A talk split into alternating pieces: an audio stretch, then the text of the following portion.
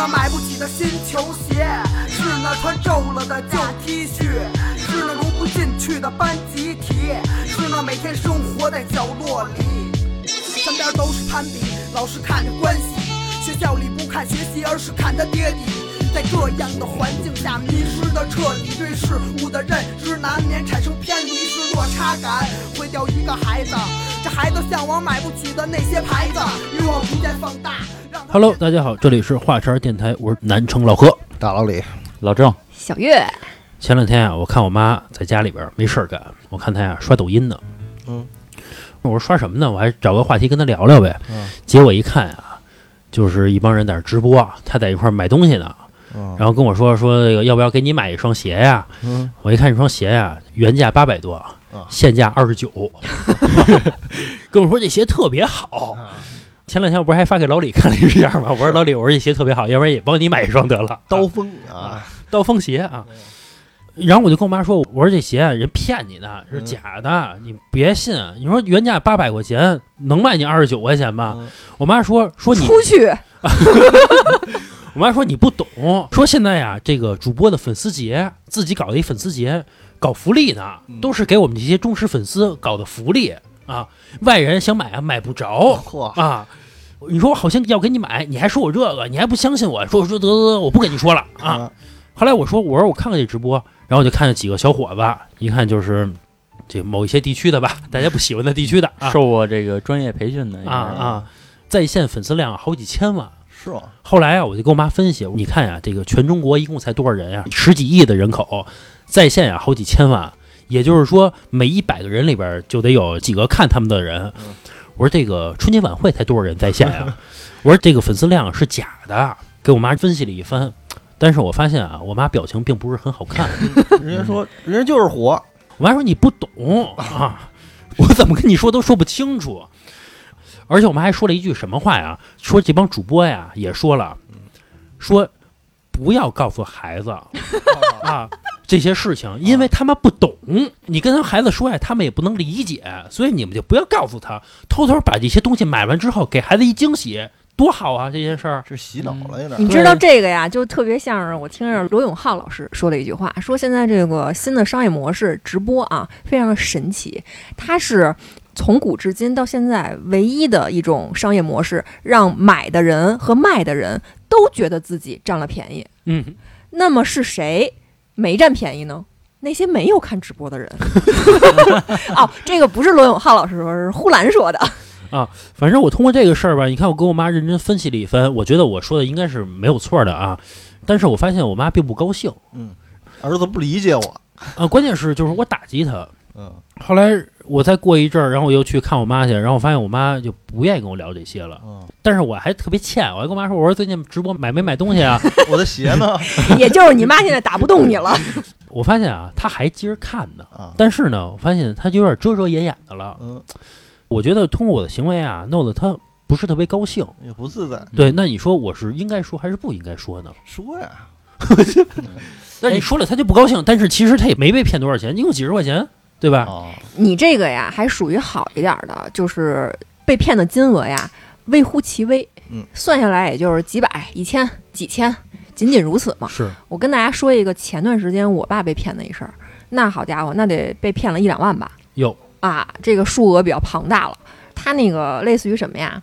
其实是互联网形式的传销，嗯，就是有一个那种什么网站，你在这个上面呢能够买到一些产品，你可以在这里面充钱，就是用这个钱去买，然后你再拉下线，有下线注册之后呢，就能给你返多少多少钱，然后下一个人再拉下一个人，其实就是传销嘛。就是无限级，对，然后你这个站在顶峰的人呢，你下级发展的越多，你就能够返更多的钱。然后到最后呢，我爸就没有明白这件事儿，他不觉得这叫传销，他就觉得呀，我在这个网站里面充了两万块钱，然后这两万块钱呢没有动，我只要用下线发展给我的这个钱，我能买这个其中的一些产品，是吧？那多好啊，等于是这个产品是白给我的，后边这个钱还能取出来。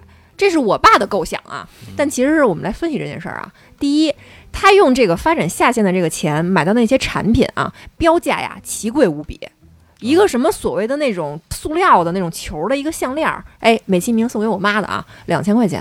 啊，我说，你说，然后你再去淘宝说搜一搜同款呗，我满以为啊，比如咱搜到一同款，比如二百块钱或者三十块钱，是吧？我能搜到一个同款让我爸看，连同款都搜不到。也就是说，这个东西它其实就是不知道哪儿的一个小的一代工厂，没准儿就是这么做出来的，成本可能也就十几二十块钱，甚至你在网上搜到同款，放在这上面标价两千，我爸还觉得自己赚了，然后买了一堆非常杂牌子的那种挂面。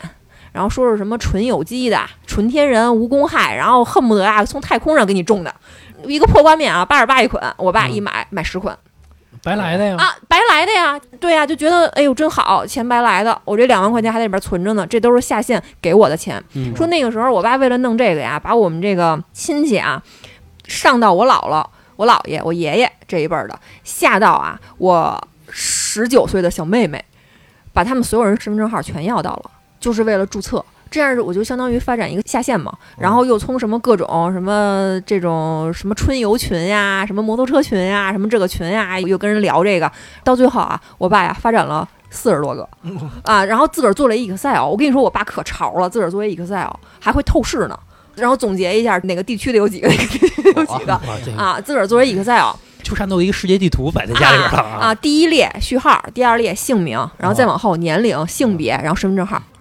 啊，我天哪！我跟你说，警察来了之后啊，能把我爸叫过去聊一聊。这不就是现成的证据？啊，就是现成的证据 啊，就是发展了这么多个下线，然后到最后就是可想而知嘛。我其实因为这件事儿跟我爸发生了很大的矛盾。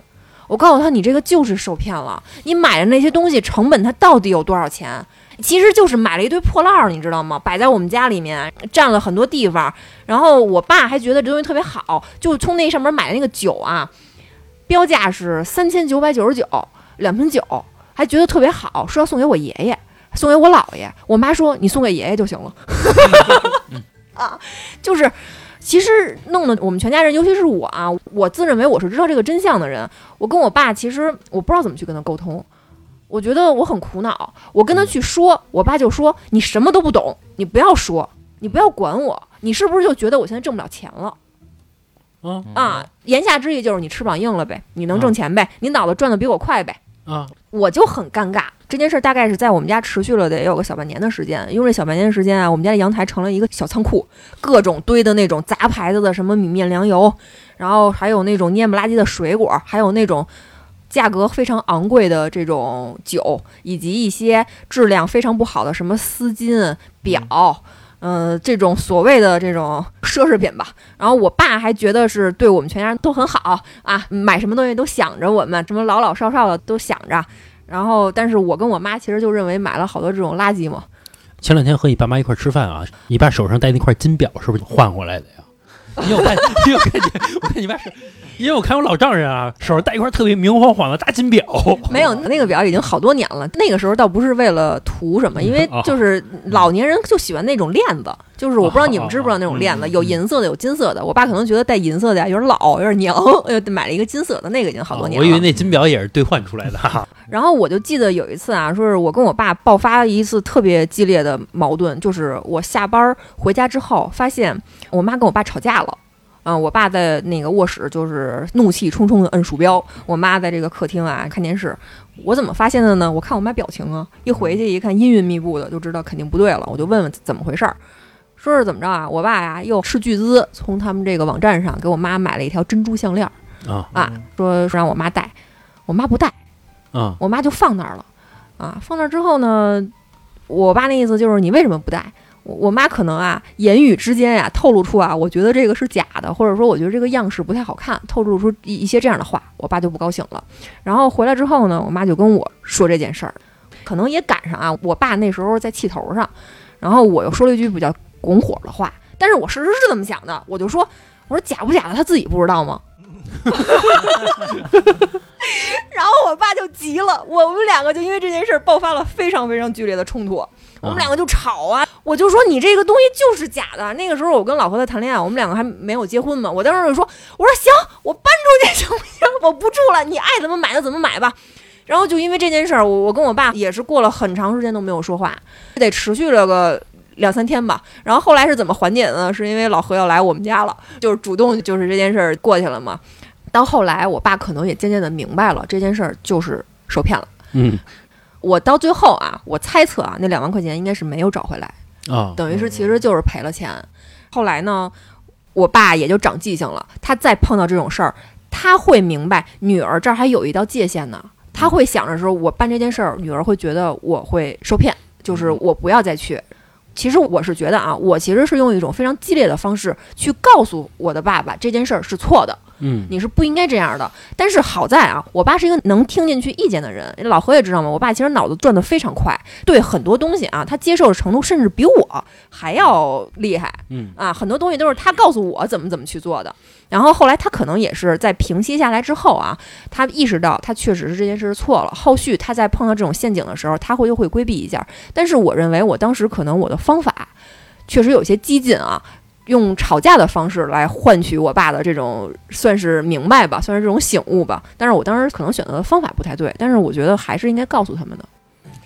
当然你爸这两万块钱有点多啊，嗯正常情况下你说几十块钱，我其实有时候挺后悔我跟我妈去说什么的，嗯，嗯，几十块钱应该不算是上当。其实我觉得啊，老何这个呀，你就不应该告诉你妈。我为什么告诉我爸呢？因为这个数额太庞大了，他会动摇我们家的根基。你现在你今天投了两万，你明天投五万呢？其实我也不是说因为几十块钱，我觉得我妈受骗啊，主要不是这意思。我的意思是你别相信他们，就是你要相信网络有很多很多是假的，对吧？那些什么多少粉丝那些有可能是假的。我也想告诉他这个事实。我其实觉得你们的父母嗯其实跟我爸我妈啊是有区别的，就是你们的父母是能接受新鲜事物，嗯。对吧？然后我爸我妈是我有时候是觉得他们不能接受新鲜事物。就我举个例子，就比如说今天中午的时候，因为美团有一个活动，就是说如果你这个美团买菜是新号，你可以一块钱去买小一斤的活虾。嗯。啊，然后但是你这一单要满五块钱，就你随便再买点什么，一凑就凑够五块，他就给你送来了，等于你就花五块钱，相当于买了一斤活虾，还搭了别的，嗯。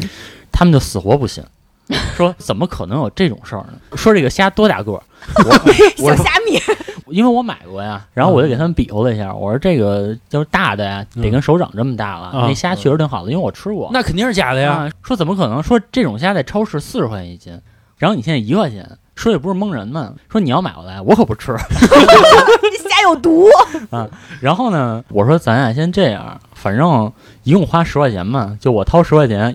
咱家现在不正好要买虾吗？我说我先给你买回来，你们先看看，你们要觉得行啊就吃，你们要觉得不行啊我拿走，我就自己给吃了。嗯，啊，结果买回来一看，然后买一看，哎呦，这虾怎么这么大，这么好啊？然后还活还跳呢。他们有的时候，反正我觉得我的父母很极端，就是有的东西他们死活不接受，但是有的东西呢，他们又特别容易相信。我不知道这个是不是因为他们的片面理解所导致的啊？嗯就比如说我爸前两天在这个网上看见一双鞋，那双鞋呢可能都不及老何那个二十九块钱，那双鞋卖九块九，然后那个鞋上的广告呢，就是说你穿上多么的舒适，嗯然后还画个人体的那个像，啊，健步鞋，然后还画那个脉络，说你 穿着都是穴位啊什么的哈。点你的足三里。但是他买之前呢，我爸有问过我说：“哎，你看这鞋九块九，你说这行吗？”我说：“你买回来你看看行不行？”因为我知道肯定不行，但是我也没阻止他。我说：“你就买回来你自己看看行不行吧。”买回来看，哎，结果确实不行，就得嗯穿上确实不行。然后后来有一次又看上一裤衩儿，那裤衩儿反正也几块钱，然后说：“哎，你看这么好的裤衩儿，然后说还是名牌儿，说跟人同一生产线下来的。”七匹狼的，阿迪王，说你看这个，就我能买一条出去遛弯儿穿。我说那你先买一条，出去啊！哦，然后那个不是内裤，不是内裤，不是内裤。然后那个买完之后，哎呀，觉得确实不行，哎后来他就不买了。反正好长时间没提过这事儿啊，嗯真的不买了。哎，我们家现在全是我爸买的九块九的快递，因为前段时间我爸不是脚崴了吗？我们家那个楼啊，我们家住四层，没有电梯，就得爬楼嘛。我爸呀，成天就让我妈下去拿快递去，哎呦，给我妈烦的。然后我一回去，我妈就跟我说：“哎呦，这天天的，我得给他拿快递去，我不给他拿，他还不高兴。”就是我们家现在也是堆满了那种九块九。我之前啊也是买一东西图便宜，嗯其实也没有用，嗯，就是那个杯子的垫儿，啊杯垫儿，一毛钱一个，包邮嗯。我一看那拼多多上，我说这么便宜，我说那来俩呗嗯，花了两毛啊，买了两个。结果呢，我就把这事儿给忘了。后来呢，他这两个呀分别发货，也就是发两次货，嗯我也不知道为什么啊，发了两次货，困扰到我了。原因是什么啊？货呀送到家去，不是说放到我们家楼下某一个地方或者蜂巢，不是放在那块儿去，是要给我打电话让我下去取去，并且啊特别早，六点多给我打电话啊说您下来取来吧。我因为这两毛钱，我下去取了两回。哎呦，你说给我困的，就因为这两毛钱，但其实我不应该买。后来啊，我看完之后我直接给他扔了，嗯 没有用。其实我觉得啊，不管是父母辈儿还是咱这边儿哈，就是也有可能是就是以前一种思想，或者说一句话，就是有便宜不占，啊，对啊，就是一个就是占便宜嘛哈，啊就是有便宜不占，怎么着怎么着。啊另一句话就是说便宜啊不能随便占啊啊！啊，所以说互相矛盾的，我觉得是。对，我觉得这种思想跟什么有关系啊？我觉得跟从小的家庭的教育有关系啊。比如说，你看刚才我从小图便宜啊，原因是什么呀？就是从小家长总是会跟我们说，咱家穷嗯，啊，你一定要怎么怎么怎么样一，定要占便宜啊。一定要省钱呀、一定要努力呀、很多很多这些事儿，导致成我心里一直觉得我们家不富裕。嗯然后呢，由于不富裕呢，我就会想着，哎，这点儿能占一点便宜，那就占一点便宜，对吧？能省一点是一点儿，对吧？会导致成这种事情。但是家长受骗是一方面啊，咱们主要想聊一下，就是教育孩子的时候，要不要告诉孩子家里穷，或者说家里不富裕，要不要告诉他？就是孩子要不要穷养，呃，其实也不是穷养，就是你告诉他，告诉他。对，嗯告诉他你是不是家里穷。比如说，你看老郑小时候，比如你要买一东西，你家里并不是说告诉你这个东西没有用，或者这东西我不想给你买，嗯而是第一时间告诉你咱家穷。我家里还是有区别的，就是我家里其实是这样，在我特小的时候，三四岁的时候，嗯就是我爸还能挣点儿，啊然后后来我爸不是挣的没有以前多了吗？啊之后我也跟我妈聊这个事儿，是因为当时的时候，在我大概上小学的时候，我们家的收入就开始往下走了。嗯但是你要知道，这个人从好的时候往下走，嗯就是从一个相对比较宽裕的状态变成收紧的状态，其实是很难接受的。就你看那些富豪为什么说破产了要跳楼啊？就是那罗永浩说我们这些所有破产的富豪家里改了改了，然后可能还能是一个中产，嗯但是他们接受不了他们自己是一个中产。是我妈那会儿就是因为这个家里的收入直线下降，所以家里穷就变成她的口头禅了。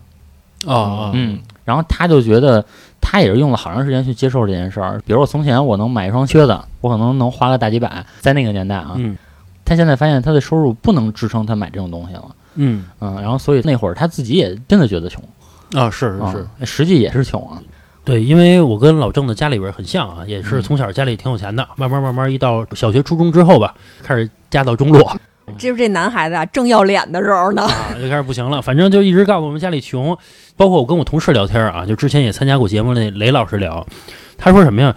他也是家里从小就告诉他家里穷，说你得怎么怎么怎么样。其实啊，是无形中给孩子很大的压力。对，举个例子啊，比如说我上高中的时候，我们家里给我请一家教，嗯，请家教的时候不是一好事儿吗？说是想让我好好学习嘛，对吧？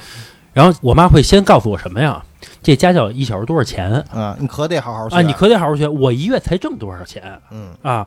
这一次家教啊，就得花去我这个十分之一的工资啊。那你可得好好学，你得对得起我这钱啊！你一定要好好学，怎么怎么，先告诉我这个，而不是说，而不是告诉我这个家教它的特长是什么，能教会你什么，它的这个咱们说的能力图都有哪些哪些。他注重思维啊，还是注重比如公式啊，还是注重基本功啊，基础啊比较好，他不会告诉这些是我的意思是，就是他不注重这些，而是说告诉我家里穷，你得好好学。他觉得告诉你这些没有用。其实我倒有一个不同看法，我认为不是说家长告诉这个孩子你家里穷，嗯然后给这个孩子造成压力，嗯是你告诉孩子家里穷之后，嗯是你很大程度上导致了这个家里穷。为什么？本来家里就够穷的了，我还要花钱去让你上学，我还要花钱去让你请家教，给你买好吃的好穿的，你竟然还要怎么怎么样？啊是这个是让孩子有压力的，因为就是穷这个事儿是藏不住的。你即使不告诉孩子家里穷，他不知道吗？他也会知道。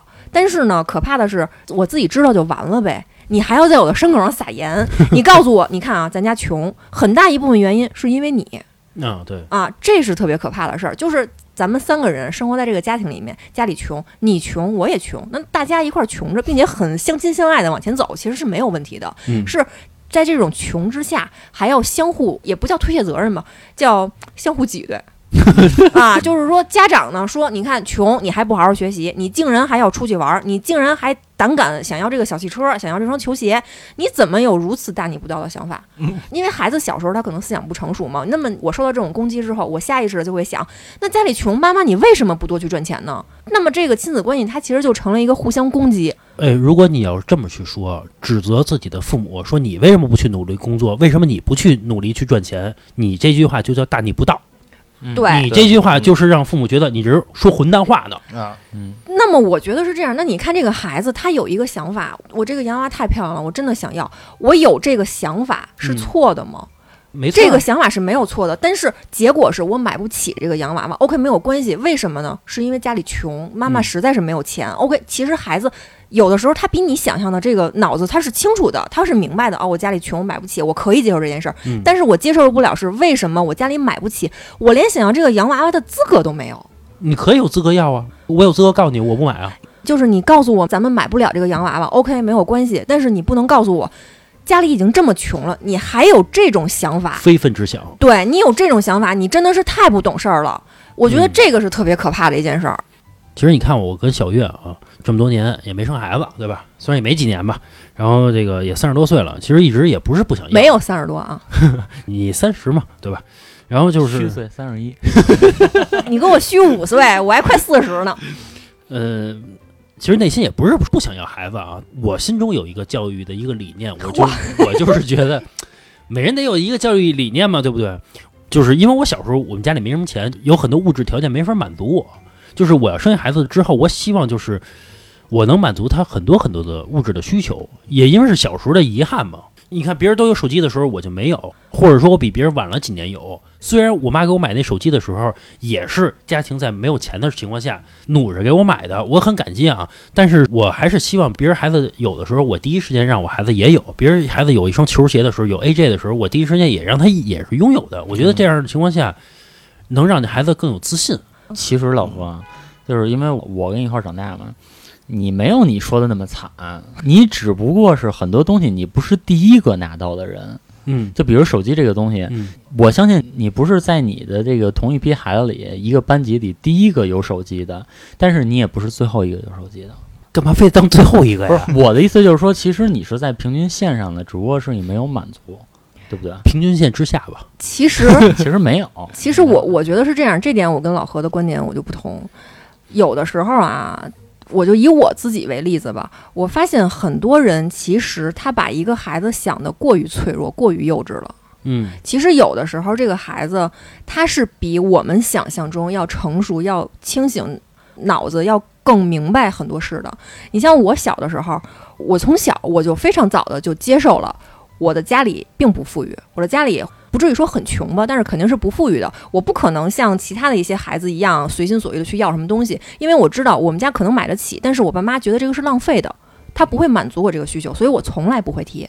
小月就要懂事儿，啊，你这叫懂事儿，你这个是不一样的。我妈从小告诉我，我们家里特别穷，就是买不起。你是嗯买得起，但是不给你买，嗯而我是买不起，我还是有本质区别的。我这个也是大了之后才知道，原来我们家是买得起，但是我妈不给我买的。但是在我小的时候呢，我爸妈给我传递的肯定也是家里面就是买不起，哦肯定是这样。因为小时候我说妈妈我要这个，我妈说咱家买得起，我不愿意给你买，不可能是这样，肯定是大了之后才明白的。嗯因为大了之后，从父母过的生活是吧？看他们这个七零八碎的存款，也知道原来我小时候家里是没有那么困难的，但是只不过是爸妈给我传递的思想是这样。但是我并没有说像老何，比如想象那样，哎，我从小就是因为我这个家里面，呃，穷也好，买不起东西也好，我就变得很阴暗，然后怎么怎么样，非常自闭。其实是并没有的。我觉得有时候小孩儿其实是比你想的要成熟的。我有一个小妹妹，呃，因为种种原因吧，她没有爸爸。嗯啊，从小就没有爸爸，爸爸没有出现过，在她的这个生活里面，除了我我姥爷，也就是说他的姥爷嘛，除了这个男性之外，没有跟他走得很亲近的男性。我那时候我就跟我妈说，我就怀疑这个小孩儿，一小女孩嘛，从小就父爱缺失，我觉得是不是性格不太好啊，或者说，呃，总是会被其他的小朋友欺负。我妈说，哎呦，没有，小孩可懂事儿了，从来没有问过一句说我爸爸在哪儿，从来没有问过。我跟老何说这事儿，老何说，哟，你管这个叫懂事儿啊？那不这是孩子这个心里头受了创伤吗？我不这么认为。我认为他为什么不问呢？就是他内心知道，就是我不应该去问这个事儿，有可能会伤到家里的心。但是我觉得小孩不应该这么去做。知道就知道啊，你知道这件事儿就知道这件事儿了。我其实我跟很多人看法不一样，有人觉得童年就应该什么无忧无虑的啊，然后什么活得像个小天使一样。谁生下来能够无忧无虑呢？每个孩子、每个人，不管在多大岁数，都会遇到自己的问题。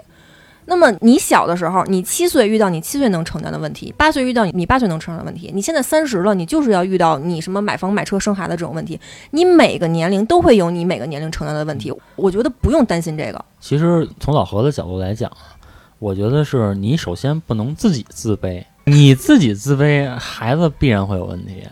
所以就是因为你觉得你自己的钱没有达到你所理想的那个样子或者高度。其实你自己现在就是不满足的状态，或者说是自卑的状态。这用什么词儿，我不去去抠它啊。嗯。但是我觉得是你自己应该是一个有心气儿的状态，然后这样的话给孩子可能是不是传递的也是一个正能量。就拿我自己举例啊，你觉得我的生活过得富裕吗？我觉得理性的说，我的生活过得非常一般，非常的不富裕。但是说从感性上来讲呢，哎，我又特别是一个能跟自己玩的人，嗯，对吧？就是用你的话说，我比较能跟自己玩。我觉得其实我生活过得挺好的，对吧？因为你生活还行，因为你其实还行，是真行，真还行。不是理性的觉得我不太行，因为我确实我没有什么存款，我这房子还有贷款，对吧？其实我是有压力的。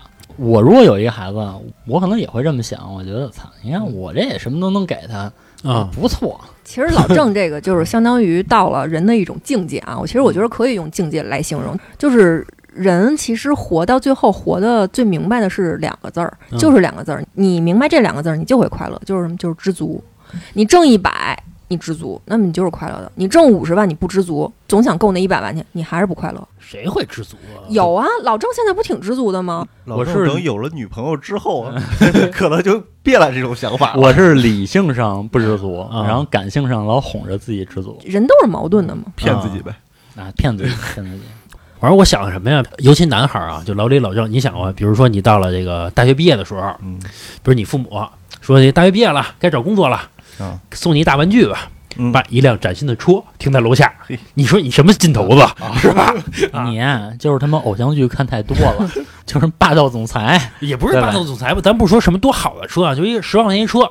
哎，作为你这个迈向一个新的人生、新的开始，送一辆车代步车，每天去上班去用去，其实也十万块钱嘛。你能送得起孩子呀？我觉得你是可以的。你真疼孩子，十万块钱你拿不出来吗？啊，是，我不送。你看未来大概率嘛，我跟老何会有同一个孩子啊。对，这你看送不送啊？这个你们俩关门吵去。嗯，但是说你有这个能力，我就有不同看法。我不认为说。给孩子多少多少钱，你看这爸爸妈妈就有多爱你。我从来不这么认为，我也不认为说给孩子花多少多少钱就能证明我多爱你。我始终认为，一个家庭里面，尤其是有了孩子之后，最重要的其实什么？其实你要给他传递一个信息，最重要的是夫妻恩爱，就是你的爸爸妈妈是相爱的，你的爸爸妈妈是相爱的，然后你们这个家庭才会和谐。你是你这个每天你给孩子买 AJ，然后买这买那的，然后父母成天吵架，然后你一个在卧室玩手机，一个在客厅看电视。这个孩子他在这种环境之后，他不会觉得过得快乐的。让孩子自己玩法拉利，我觉得这也不错。哎，小月，你要说把这个东西再夸张一点啊，就是别说什么这个爸爸在伺候啊，妈妈在煮啊，别是这样啊。爸爸在欧洲，妈妈在沙特阿拉伯啊，他们两个都有几个这个上市公司啊，没时间管你啊，就给你打钱什么的，让保姆看着你什么的。不可以吗？我觉得大家聊的不还是普通人吗？就是中产以下或者中产吗？天花板就是中产老老何说着感觉像是那个爸爸一个家，爸爸一个家，没有一个人来爱我自己。但是啊，两家上市公司啊都是董事长，平时想见我爸妈一面也比较难。但是呢，就会给我打钱，也还行。也有可能啊，两边都不想要你，但就给我打钱，就是都不想要你。嗯，行吗，老李？大大概率不想要你了，还给你钱。比如说，就拿钱搪塞你。现在就是当下的这个社会的一个衡量标准，一个重量的衡量标准是什么？就是钱。我觉得就很多问题都是这个钱这个问题造成的。嗯嗯嗯，从小多培养他点感性的东西，别老这物质这那多的。刚才我又想了一下，我觉得是这样。比如说啊，我生一闺女跟生一儿子，我可能对于他的教育是不一样的。比如要是一儿子，比如说管我说爸给我五百块钱，我要去哪哪哪玩去，嗯，我心里想着可能就不给。啊，也行反正有一个大逼斗 但一闺女说爸，我想买点什么东西去，哎给。啊，给你一千，儿子要说说爸上班挺累的，挤地铁什么的，坐公交什么的，说给我买辆车吧。我说不不不，自己赚钱买去。你要闺女呢，你就买就买了呗。说一闺女嗯是吧？我小时候啊，羡慕过一个场景，那个是我小时候真实遇到的场景。嗯我应该是在台球厅打台球，嗯，然后另外呢，旁边那桌呢是一对父子，一家三口，嗯一家三口都在那儿，反正玩呢。然后玩的过程中呢，这个男人就跟女人说呀：“说操，你看咱这儿子真他妈养不起，昨儿啊又从我兜里摸走一千块钱。啊哎其实我听这话呀，哎，我心里觉得，哎呀，这这个生活真好。就我当时觉得啊，嗯，哎我觉得这个生活真好。我他妈从我爸兜里啊 摸五十，就实在摸不着，就我也不敢这么摸。那个就是我当时那个岁数下想要的一种爱。是是是，嗯就是因为你缺失嘛。你是想要的一种爱，还是一种钱呀？一种爱，其实是一种爱什么爱啊？？就是一种无条件的爱，就是我可以跟我的父母，对吧？我可以无条件的去用 摸他兜儿，摸他兜，然后用他们的东西，拿他们的东西。对因为因为我是他儿子，但是父母没有啊，或或者说这一千块钱他可以用在更重要的地方。对，因为没有，所以我们被迫要懂事儿，知道嗯不能这么去做。刚才老郑说这故事啊，我看过一个电视剧，也是，就是几个小兔崽子啊，都是同学，其中有一个同学买了一双新球鞋，八百多，挺贵的。另外一主人公呢，就是这个男主角骗他妈钱，不管是骗啊，还是说这个就叫撒娇吧，反正把钱给弄出来了，最终买一双鞋，很开心。他们家呢，就是挺富裕的，就是只是家长愿不愿意给你买的问题，而不是说能不能给你买的问题。你比如说，你看我从小家里没什么钱，我磨磨跟我妈磨了半天，我妈给我买一双八百块钱的鞋，我知道这八百块钱对我们家来说很重要，嗯，所以我就要懂事儿，我不应该这么去做。但是其实我希望有一种状态，就是，哎，买就买了，我是想尽办法去从我妈那块儿弄钱。不是不是，我我我有不同的看法。你们说的呀，就是你们想要一个有钱的父母。其实就是我的想法是这样的，我不认为说一个十七八岁的男孩也好，女孩也好，知道自己家里面很很很穷，用你们的说法是被迫懂事儿。嗯每个人，我刚才说了，每个人每个年龄段都有自己的烦恼，小猫咪都有自己的烦恼，他会觉得我的主人为什么回来这么晚，不给我喂粮食？你活在这个地球上，你你呼吸的每一口空气就是有烦恼的。比如我要有一个孩子的话，我愿意给他更多的物质情况下，我就希望让他满足我我儿时的缺失。其实这个确实是一个爱的给予的多少的问题。其实不是给予了多少，是真的是能力的问题。不是能力的问题。就比如我跟老何啊，有一个朋友的朋友，嗯对吧？他家里属于是比较极端，这个例子肯定是不对的啊。嗯他们家属于是把家底儿全都掏出来，甚至卖房子借钱去供这个儿子享乐去享受。嗯嗯就是首先这个例子是不对的，嗯但是我想表达是什么意思呢？真的是每个人付出的程度、爱的程度是不一样的，跟情侣之间是这样，父母对孩子，孩子对父母，谁对谁，他爱的程度每个人都是不一样的。其实我们可能小的时候真的是希望父母会对我们再多付出一些，可能我们希望的是这个，当然这个可能是不应该的。可能有的人会说啊，父母只要养着你就好了，把你养大成人，这已经是对你尽到了所有义务的，是这样的。但是每个人内心都会有渴望，我不这么认为，就是说父母对孩子的付出也好，爱也好啊，嗯它是一个长线的事儿，并不是一个短线的事儿。嗯就像老郑说的，比如说倾尽家里面所有，然后为了满足这个孩子，想要什么全给。可能我的父母不不这样，但是呢，他会在比如说以后啊，我要是没有了工作的时候或者什么，他会来接济我一段时间，或者说我生病了，他会来倾尽所有去给我治病，或者说再往后，比如说老了以后，他们因为没有小时候满足我过多这种物质需求，自己攒了五十万，然后去看病，没有需要我的帮助，就是说自给自足嘛。嗯这样的话，你能说他不爱我吗？啊，对，这个是肯定的。就是我的意思是说啊，首先你别家里揭不开锅，因为我跟老何家里不是这样的，小的时候。嗯就首先家里不是揭不开锅，我们的意思就是说，可能这一千块钱，对吧？你能存在银行里，也能给我们买双鞋。嗯，我们的意思就是说，哎，你就是如果在那个时期，如果能更满足我们一点儿，你少存一点点儿没有影响的存款，嗯对吧？这样我们可能心里会得到更多的满足跟更多的爱。我我我有不同的看法，两点啊。嗯第一，嗯你今天想要双鞋，明天你就想要自行车，后天你就想要轮滑鞋。小孩的欲望是没有止境的，他不会说妈妈，我十七岁这一年我就要一双球鞋，我其他的我什么都不要。这是第一。第二，你要明白一件事儿，穷人是没有底气的。嗯，他如果说不珍惜每一分钱，或者珍惜每一分自己觉得没有必要的这个开销，他就觉得我是腰杆挺不直的。我有一天我真的是，比如家人病了，或者说孩子真的是上学需要一大笔钱，我拿不出这个钱来。那你觉得，呃，给老人治病，或者说给孩子上学，跟一双球鞋、一一辆自行车比起来，哪个重要呢？嗯小月，你说这个是一种错误的教育方式啊，因为每个人都有自己想要的东西。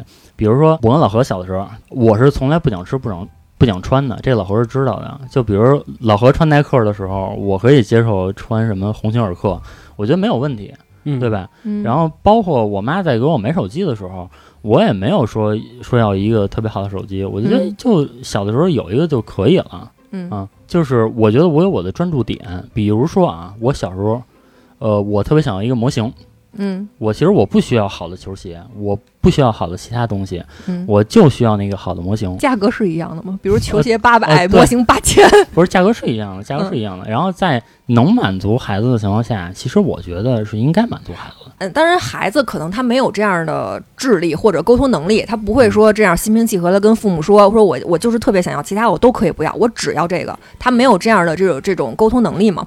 我觉得，如果说像老郑说的，说这个孩子我真的我什么我对其他的方面都没有需求，我真的特我就想要这个，那我觉得父母去满足他是没有问题的。首先，当然这个东西别是天价，我这个我是可以理解的。当有一个东西在孩子的心里成为梦想，可以用梦想去形容的时候，那么你就要去满足他，如果梦想挺多的呢？那就不是梦想。我的梦想不能好几个吗？你的梦想不能好几个，你只听说过我有一个梦想，以后我想当一个科学家。你没有听说过一个人说我有一个梦想，我以后想当科学家、医生、演员，没有这样的。如果说他今年的梦想就是这个，我觉得父母去满足他没有问题。比如我想成为一个开着法拉利的不的科学家，那怎么办呢？别抬杠啊！啊，还是回到要不要告诉孩子穷的这个问题啊。其实我觉得，我内心我我认为啊，还是需要告诉孩子穷，并且啊，不要让孩子跟你一块儿来承担这个事实，就是承担这个事实的一个负面的东西。还是那句话，就是说，告诉穷之后，不要用这件事儿来伤害孩子。对对对，我就不要就是是这样啊，我是觉得，比如说，你告诉一个孩子你家里很穷，这是一个观点，这是一个事实，你跟你的孩子说没有问题，但是不要把这个当成一个原因，因为家里很穷，所以你必须要好好学习，嗯所以你必须。不能有那些非分之想，你不能买这些，不能买这些。我就我觉得这个是特别可怕的一点，就是像我之前啊，我看哪个节目里面有一人说说的嘛，有时候在这个亲子关系中之中，其实特别可怕的一点是，是父母总是有付出感，嗯然后想要孩子有负罪感。嗯我觉得这是特别可怕的一点。那么每个人在这个家庭生活中，他的关系和情绪都不是健康的。大家其实都挺畸形的，孩子会觉得我在这个家里面大气都不敢喘，因为父母对我付出太多了，我竟然不知感恩。对，压力很大，然后父母觉得我天天起早贪黑是为了谁？你竟然还不努力，你竟然还跟我顶嘴。他把正常的这种孩子成长过程中的沟通，并定义为大逆不道。对我觉得这个真的是错的。对，我觉得很多人老说什么我生一孩子，我为了谁？我我辛辛苦苦，我每天这么奔波，我为了谁？嗯，但是其实孩子心里边一直有一个疑问啊，反正我会有啊，我不需要这样，要不然你别奋斗了。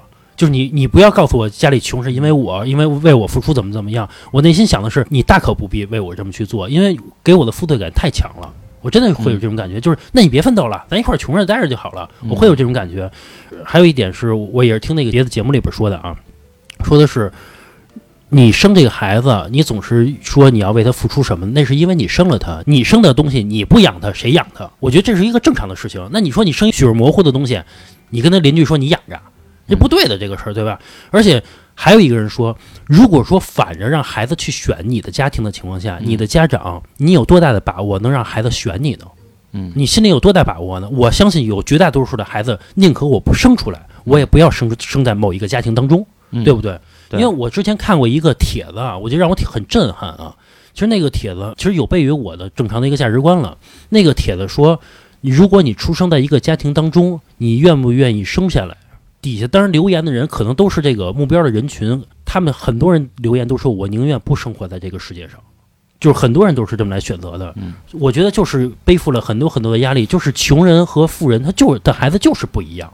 其实这是一种要求。其实这一点我我也有不同看法啊，嗯，我片面的看法。我觉得一个孩子生活在一个家庭里面，到底幸不幸福，不是因为穷富来定义的。呃，绝大多数，我认为，起码我不是。嗯，我可以不要什么好看的衣服，什么好玩的洋娃娃，我只希望我爸能够心平气和的对我说话。我其实之前有思考过，你看啊，这个又要回到情感话题了。就是我这个最近对吧，我会跟不同的异性朋友有接触，其实就是每个人的家庭都是不一样的。由于每个人的家庭都不一样，造成了每个人的性格不一样，嗯，对吧？当然也不全是因为家庭啊，也可能因为后天的很多的原因。然后由于每个人的性格不一样，哎，那可能到了这个三十多岁的年纪，两个人想走到一起就是非常的难。这个其实背后的逻辑就是有一大部分原因都是因为家庭不一样。是，然后在家庭中的缺失，就比如说小月你说的，呃，因为那个你爸没有跟你好好说话，对吧？就是或者说你爸脾气比较急，啊、这个可能就是你家庭中的缺失，就是你就希望这样。像比如说老何说的那个球鞋，他可能真的就需要那双球鞋。然后比如说像我像老李，肯定都有希望家里改进的地方。对希望家里改进的地方，其实就是我们所缺失的点。其实就是我的看法，我觉得是这样啊，就是一段亲子关系里面嘛，我觉得有的东西是可以改进的，比如说父母脾气急，那么你就是尽量心平气和的去跟孩子说话，然后父母之间跟孩子没有沟通，各玩各的，谁也不理谁，我觉得那么就可以加强一些沟通，多聊聊天儿，这些都是可以改进的。但是我觉得，并不是一味指责对抗，说父母对孩子说你必你必须好好学习，或者说孩子一定要要要求家长你给我买这个，你要去多挣钱，我觉得这个是不对的。其实我觉得底层逻辑啊，还是因为穷。原因你知道有一很大原因是什么吗？比如说啊，这个父母养家很不容易，天天辛辛苦苦的。比如说他们家里还没有钱，也就是说他的工作很辛苦，生活在底层。这种情况下，我每天很累。我回家之后，我很难去和颜悦色的去说话，然后我再看你成绩单三十分儿，你说我怎么他妈跟你好好说话？我没法好好说话。我每天我辛辛苦苦累得一身汗回来，我跟你说，咱好好说啊，不可能。更多情况为什么回来就一顿打呀？因为这个最直接，并且还能把我社会上这些火啊，我给撒出去了。这是一个解决方式，对吧反正中国有一句话嘛，就是贫贱夫妻百事哀。对，我其实之前特别感性，就我之前看见很多事情，我都是觉得，哎呀，咱们用情感解决，用爱解决。后来就是随着年龄逐渐的长大，我发现，不是有一句话嘛，说这个百分之九十九的问题都会用钱解决。我真的现在发现，就我也不怕听友骂我啊，我我觉得除了除了生老病死，嗯，其他事情百分之百都会用钱解决，对对对，是？吧？是这个，还就除了不违反自然规律的事情，对对现在在我的价值观里真的是这样的，因为我看到的很多人，对吧？他们费尽心思的去维护他们的家庭，维护他们的感情，然后最后可能也没有收获到一个特别好的结果。嗯那我又看到了很多人，由于他们家庭条件收入不错，嗯，他们不需要去费心维系他们的家庭，对他们家庭依然没有散。对对对，这到底是什么力量？当然，我不说绝对的，啊，不是说有钱都不离婚啊，就是说这到底是一个什么力量？这其实就是底气，对对对对？经济上的底气，它会决定很多你家庭中的气氛。对，而且还有说很多那个说让孩子变成优秀的，其实我觉得让孩子变成优秀，我觉得很大一部分原因啊，家长你需要变得很优秀。为什么啊？有人老说说穷人第一个放弃的是什么？是形象，对吧？比如说一个人穷了，你看他又变得胖了，也不在乎自己外表了，什么东西？你看富人，其实有的时候他身材变得普遍比这个穷人保护的更加好一些。原因人家说是什么原因啊？不是穷人不知道管理好自己的身材，管理好自己的情绪，很多东西，是因为富人他每天开几个会就结束了。那或者说，即使他累，他也是脑力的劳动来累。然后，比如他下班的时候，他第二天不用早起去奔波，他可以去健身房去跑步，去去锻炼身体。而穷人，比如说我是我是外卖小哥，我送了一天的这个外卖了，然后你让我下班让我再去跑会儿步去，我只想坐在电视机前面，我打开个电视，我看会儿电视，我再吃点喝点快乐水，吃点薯条，这就是我最快乐的时光。其实我认为，穷人跟富人最大的差别不是因为富人闲而穷人忙，是自律。自律其实就会使人变得优秀，是因为咱们对自己觉得现在工资也好什么的不满意。如果你真的足够努力，你会改变你现在的生活，是因为咱们真的做不到。因为咱们没有那么大的欲望。对自自律背后其实是欲望支撑的。，对对，这个我同意，。啊对，你说但这个是我但是我觉得啊，你像咱不说那些特别极端的，非要说非常辛辛苦的清洁工，或者说外卖小哥这种，大家就说普通家庭嘛，这个父母都是一样，是吧？每天上八个小时的班儿，说或者那种机关单位的，就中产家庭，这个家庭如果有孩子，幸不幸福、快不快乐，我个人认为是跟钱没有关系的，呃。就是咱就说普通家庭嘛，嗯，呃，你要说普通家庭啊的孩子呀，相对来说应该很快乐。我们说的是相对来说穷一点的家庭，就是比如说你说的普通家庭是什么呀？比如说孩子到了一定的年龄，可以给他买 iPhone，买一个作为生日礼物，对对这他是很快乐的呀。就是说像咱们这样的普通家庭嘛，啊，普通家庭是可以的。所以嘛，我说那个，比如我要生一孩子啊，我就想变得有点钱，能满足他很多的这个物质需求。比如说啊，我满足了你很多很多的物质需求，打消了你很多很多欲望的这个念头，你要答应我，你去好好学习，而不是说你天天心心念的就那双球鞋，你没心思去干别的事儿，你天天想的全是那双球鞋。你满足了好多这个物质上的欲望之后，啊我曾经跟人聊过天儿，啊他说他就是在物质的欲这个欲望都满足了之后，他嗯发现他就开始在情感上较真儿了。人永远是不知道满足的。我觉得很多东西其实是不应该当做交换，可以打把可以把它当做奖励。你达到了这个呢，我奖励一个，而不是我先给你一个东西，你用这个来换。主要还是从精神层面去对对对，其实我我真的觉得是我我到现在我回想我的童年啊，我没有什么因为一双一双鞋、一件衣服、一件洋娃娃怎么样，我就是希望我爸在原本可以不跟我嚷的时候，或者说不跟我发脾气的时候，能够平平静静跟我说一句话。还是因为你从小缺失这个，因为我比如我的父母会知道跟我好好说话，是我缺失了很多东西，我缺失了很多东西，我我在物质上没有得到满足。就是你就更在意这一点。对我不是特别在意物质上的东西，所以这导致了可能我的价值观跟有些人不太一样。我认为我要有一个孩子，我一定是把感情需求放在物质需求前面的。我没有钱，我穷，我我就老老实实告诉他，我跟他好好去沟通。你的是你跟孩子好好说，哎呀穷，没有钱，你一定不要买什么东西。其实你不如给他买了，你再给他讲这个道理，而不是说你不买一个讲一一堆大道理，一次行两次行，孩子时间长了，孩子就烦了，孩子就知道得得得，我也不说了，买不起首先呀、我不是一个穷人啊。啊，我不是说就是说这个也不行，那个也不行。我的意思是说限量适量程度的，而嗯而不是说就是孩子要什么我就要，我就是因为我小时候没有一个快乐童年，我现在就要弥补他。孩子要什么我全给他。我认为不是这样的。虽然我没有孩子啊，但我觉得家长教育孩子是不是更多的让孩子满足于小时候的就是缺失的东西啊？比如你看，让孩子学钢琴，家长就觉得到社会当中我要有一一技之能该多好啊，我我有点音乐细胞都该多好啊，就让孩子去培养学钢琴去了。这个倒不是弥补自己小时候缺失，是因为小时候咱父母的家长就是咱爷爷奶奶呗没有这样的远见，他不知道你掌握一技之长之后，在社会中会面临很多优待。现在咱们明白了，就是有一部分家庭，他是希望孩子来弥补自己的缺失的，嗯。然后还有一部分家庭，我觉得就是原来老说望子成龙嘛，嗯。对吧？然后那个希望孩子有出息，好多望子成龙的家庭都是因为这个自己不是龙嘛，对所以所以希望生这孩子是龙。还有一部分可能家里条件比较不错的家庭，嗯然后他们就是希望孩子的平均素质不要落下就好，啊啊，对。然后所以说他们培养孩子去学很多的东西，嗯他们其实也不是说真的希望说自己的孩子成龙，或者说就是说以后多奋斗多累。嗯他就希望就是，哎，我这孩子可以变成一个我的认知内相对比较优秀的孩子就好了。啊，对对对对对，其实我觉得。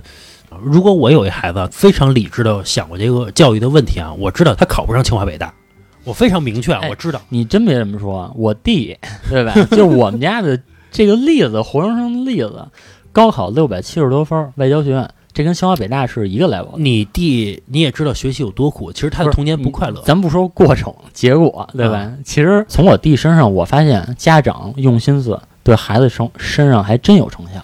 我妈其实挺对我有 用心思的。这个这个心思啊，可能还呃，这个存在一些天赋跟方法。其实我妈对我教育其实挺用心的。因为其实我最后知道，方法错了，也也用用错人了。因为我最后知道我弟考六百七十多上外交学院的时候，我是震惊的，嗯我真震惊，就是我说老郑家怎么会出这种人呢？是。你再看看他哥，其实老郑，你跟我说你弟考六百七十多分的时候啊，嗯我也很震惊，因为我从小接触老郑，我觉得老郑的祖坟上就不可能冒这青烟儿，结果没想到真的可以。老郑也说过，他弟小时候是没有什么童年，天天就逼着学，摁着脑袋在那块儿学。但其实你想想，我和老郑的童年，就说家长老说让你好好学呀、天天怎么样怎么样。但你想想，只要咱们一一到这个周末，一到寒暑假，那真是纯玩儿啊！嗯，所以咱们小时候有好多无用社交嘛，对吧？成天就在玩儿，就是傻玩儿。虽然是傻玩儿，你说后悔吗？我说实话啊，如果说让我用一努力的一个童年换我最后一个好的一个学校，和让我有一个快乐的童年，让我考一个没有那么好的一个大学，我愿意选择后者。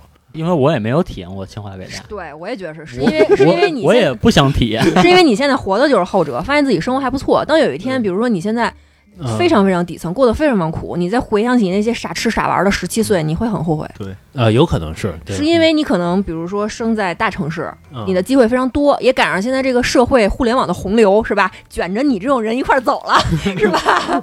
呃，你说我就是那风口上的猪呗。如果您喜欢我们的节目，可以在微信搜索公众号“话茬儿 FM”，我们会在公众号里面不定期的更新一些尺度比较大、不太方便在各个平台里面更新的节目。另外呢，有很多听友对我们的私人生活也很好奇，好奇主播长什么样子，然后真实的生活状态是什么样。我们也会陆续的发出一些我们的照片，满足大家的好奇心。很多朋友非常喜欢我们，理解我们录音非常辛苦，愿意在金钱上支持我们一下。您关注我们的公众号之后，可以点击打赏主播，对我们进行打赏，一块不嫌少，十块不嫌多，谢谢大家。我们话茬儿还有听友群，如果您想进群和我们的一些听友聊天儿，或者说跟主播聊天儿呢，也可以点击公众号的左下角有一个点我进群，您扫码加微信之后，我们会把您拉到我们的听友群里面。有最新的节目，我们也会在群里第一时间分享给大家。哎，老李，你一直没发言啊，你妈从小教育你是怎么这个这个这个？是家里穷，你得好好学。就像你家一样，跟你一样，外面报班儿让你学习，然后说那个什么，可得好好学啊，怎么着怎么着的，给你花那么多钱。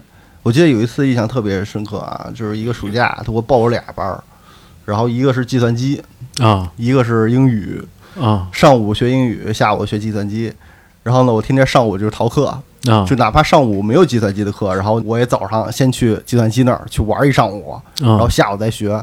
然后后来还是让我妈给知道了嗯啊，一顿暴揍啊！啊！哎，你学那计算机是带着鞋套那种吗？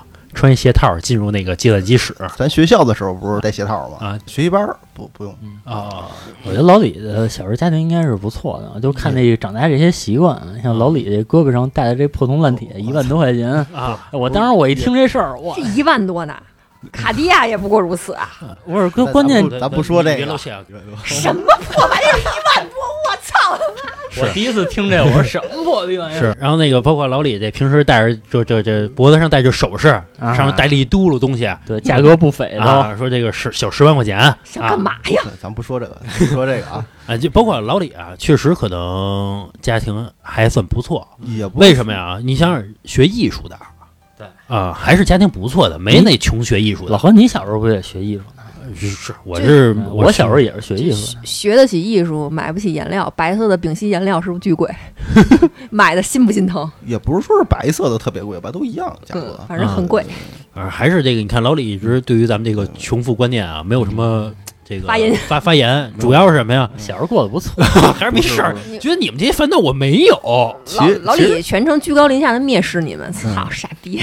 其实我一直打小哈缺少，我觉得是精神层面的一一些满足吧。但是，但是物咱不提物质啊，嗯。物质我不并不是说是物质满足我了，嗯。啊有时候我也想要个东西，我妈不给我买，哪怕就是说第一个手机吧，当时我跟我妈说我想要要一诺基亚，妈说要什么诺基亚呀？你你你爸那儿有一个不用的，当时是一个国产品牌吧，我啊忘了是个什么，黑板砖似的那那个还是翻盖儿了啊？啊，说你用那个吧，那你这属于高要求，对你这有要求啊，你这是有要求，啊你这个是啊给你买一双这个耐克，你还非要 AJ，对吧？你这属于高要求，我们是没有。其实我我听着你们这个呀，我觉得可能很多听友也会觉得有点凡尔赛。可能很多人的童年，比如说就是嗯，大家还是挣挣扎在这个吃穿线上，想吃顿好的或者怎么样的，或者吃顿排骨吃顿肉呢。你们这边已经要鞋要手机了，啊，是，其实是有点凡尔赛。每个人的每个人童年经历的是不一样的。对，每个人童年是不一样。对对对其实就是你缺什么就想渴望什么嘛。对，你看老李还是满足了他物质的需求，然后他就想精神层面的东西，就越要越多，是吧？对吧？说要辆法拉利不给买，你就凑合开宝马吧。啊，对吧啊，你看，就是我童年缺失了。但是你看，其实其实你要总结下来，可能真的就是老何跟老郑他们，比如说精神需求，比如说他跟他父母的感情真的非常非常好，然后对他们也无微不至的照顾，所以他们觉得物质需求对他们比较重要。你像我，我可能物质需求和精神需求都没有被特别满足，但是我更想要的是精神需求，因为我到现在我对物质需求也没有那么看重。呃，因为你觉得呀，比如这鞋不买就不买就不买了，但是你别骂我呀，对吧？你别你别再骂我了啊！你不骂我不买就不买了。我不就是想要双鞋吗？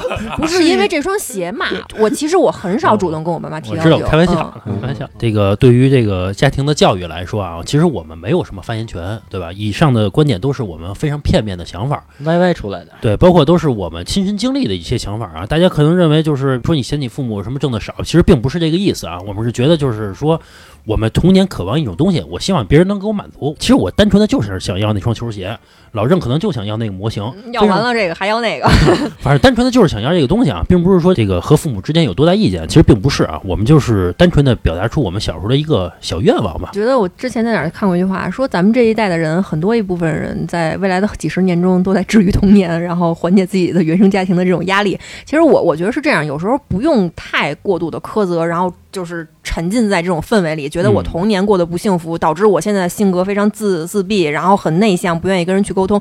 是这样啊，人人生在世，每个人都是第一次当人，你是第一次当孩子，他们也是第一次当父母。嗯，其实我觉得真的是这样，就是他们那个时候的岁数，其实也跟咱们是一样的。你能保证你面对面对一个孩子的时候，永远跟他平心静气，非要喂他吃饭，他把那饭扣一地了，你能说孩子咱不能这样？你可能也会一巴掌抽过去。对，我觉得所有的人都是第一次去去做一件事儿，你现在让他们再回到二二十年前、三十年前，重新做一回你的父母，我相信他们一定会比现在做的要好得多。对对，到最后嘛，其实咱们大家都长大了，想法也会更多元，也会更理解他们。我觉得有的时候，比如说在很多方面吧，比如说跟父母较了一个小劲，你跟他们和解，其实更多的是在跟自己去和解。这是我的看法啊，跟你的童年去原谅，或者说让某一段不太快乐的经历让它过去，因为发现它其实真的没有那么重要。对对对，还是满足不了你的物质需求啊。对。